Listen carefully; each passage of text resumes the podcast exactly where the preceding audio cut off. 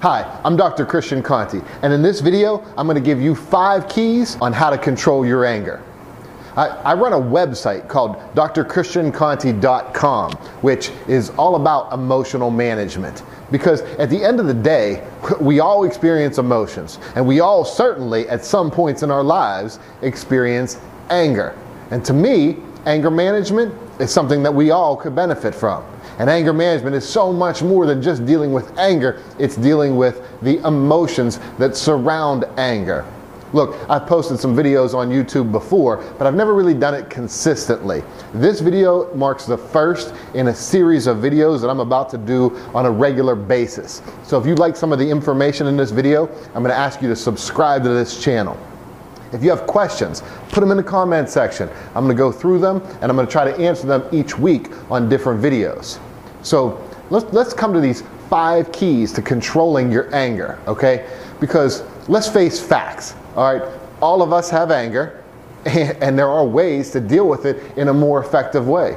When you think about the world today, you think about how many people are exploding out of anger, how many people are losing control and hurting other people. It's unacceptable all of us, we have, we're challenged to have the discipline to handle our anger well. So I want to give you that. Look, I say we all have issues. If you're alive right now, you have issues, but that's okay because so do I. Like, do I look like a person who's never been angry? Of course I've been angry. I just know how to deal with it. I still get angry. But the difference is knowing how to handle that anger well. So Sure, anger is going to come up for you, but follow these five keys, and I'm telling you, you'll handle it in a much more effective way. So here they are. The first key is this don't be attached. Now, think about this. Our egos, they have us wanting to be right in all situations. Think about the last time you've been in an argument with someone or a disagreement. Like you, instead of being open to learning, which we all would say, we'd all say, hey, look, oh, I'm open to learning. Oh, yeah, now I have a lot more to learn in my life. I, I can learn a lot more. Most people would say that, right? But then when it comes to an argument or disagreement, all of a sudden it's like, hey, I'm not, my ego's, my ego's right. I'm defending myself to the end. And we become very attached. So I've talked about attachment in this way before. I've, I've talked about it as this Let's say that these are all my ideas, and I, I, put my ideas here and I hold on to my ideas. If you disagree with my ideas and I'm attached to my ideas, I get really upset. Like I think, how dare you, how dare you disagree with who I am? But if I take my ideas and I set them down over here and you disagree with my ideas, I can recognize, hey, you're not disagreeing with the essence of who I am, you're just disagreeing with some of my ideas. So not being attached helps us helps us in a beyond significant way because I realize uh, it leads to the very second key to what I want to tell you about, which is don't take things personally. Look, how many times have you allowed your anger to just swell up and grow because you've taken things personally? One fact, as I said at the beginning, is we all have issues, right? We all have things that are going on in our lives. And the problem happens when we start to take other people's issues personally. Now, a lot of times people will say, well, what if I'm saying something directly, what if someone's saying directly at me? Then I say, it is about me, it is personal. I say, no, it's not. It's not personal. Look, in the comment section below of this video, you will see lots of questions emerge of, there'll be positive things, people will say, you know, they'll, they'll, they'll say uh, appreciative things, but there will definitely be people who just lash out and just say mean things. I'm not gonna take that personally, it's not about me. If you don't even know me, how can it possibly be about me? It's about you, right? And when it comes to people saying mean things and lashing out at you, it's not about you, it's about them. And when you learn that, when you really get that, because I, I, have a sense that a lot of people understand that here, but then understanding it here is a lot different. But when you can learn to not take things personally, it's one of the greatest gifts you ever give yourself. And that's why it's one of the five, to me, most practical keys to managing your anger well. So, the third key, the third key to, to handling anger well and to controlling your anger is learning when to let things go. all too often, people have such a hard time letting things go. And why is that so hard for us?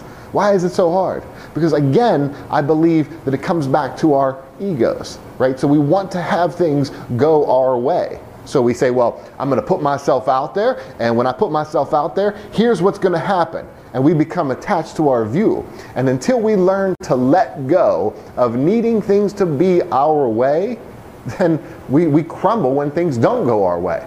So letting go of needing things to be to go your way is a really important key to handling your anger well.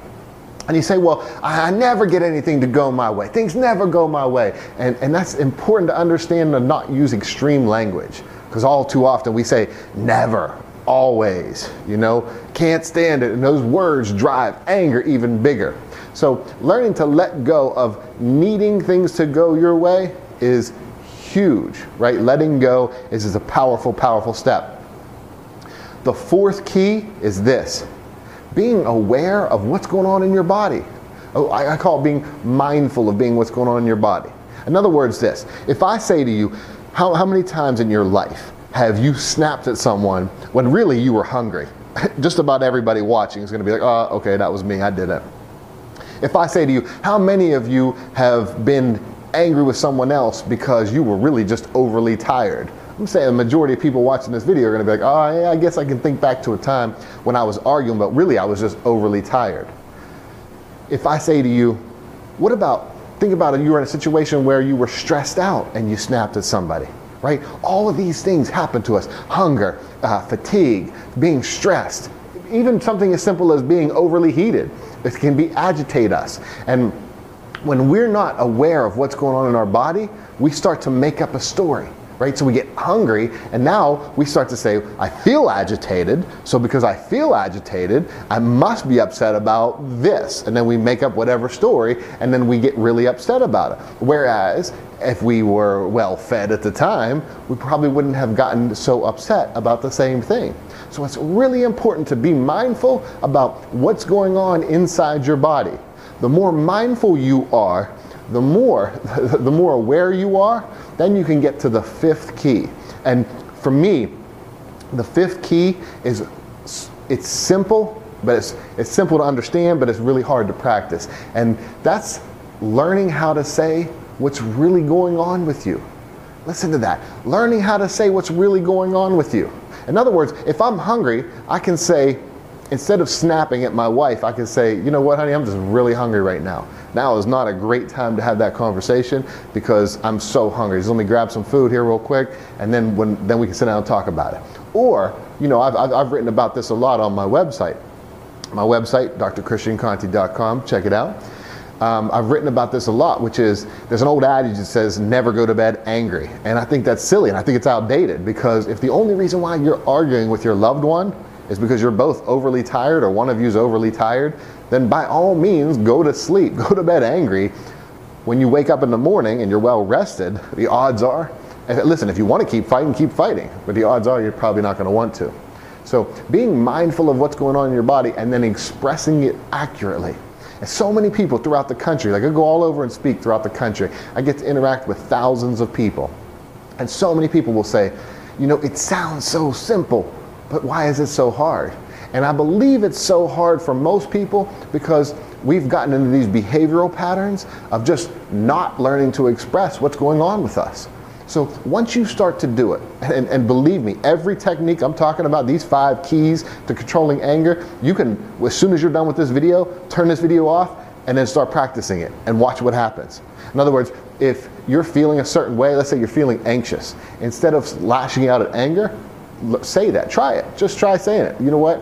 I'm really sorry, but I feel I kind of feel really anxious right now, and I think it's making me feel a little agitated, and, and I feel a little angry.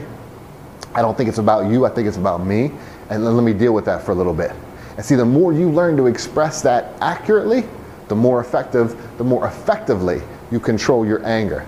These five keys to controlling your anger management Trust me, I'm telling you, these are, these are really important things. So try them. I'm going to start posting videos more regularly. So any questions that you have, leave a question in the comment section. I appreciate it. If you like this video, I would really appreciate it if you hit like and go ahead and subscribe to the channel. Then you'll have updates and you'll know whenever there are going to be new videos posted. Listen, we all have issues, we all have anger, and that's okay. Sometimes we need to be easy on ourselves as we're learning. What I taught you today, or what I expressed today, whether it was a, rev- a review for you or not, what I expressed today in this video, maybe you got it here, but we've got to work on practicing it here. I wish you all much peace. For more information on me or the emotional management that I teach, visit drchristianconti.com.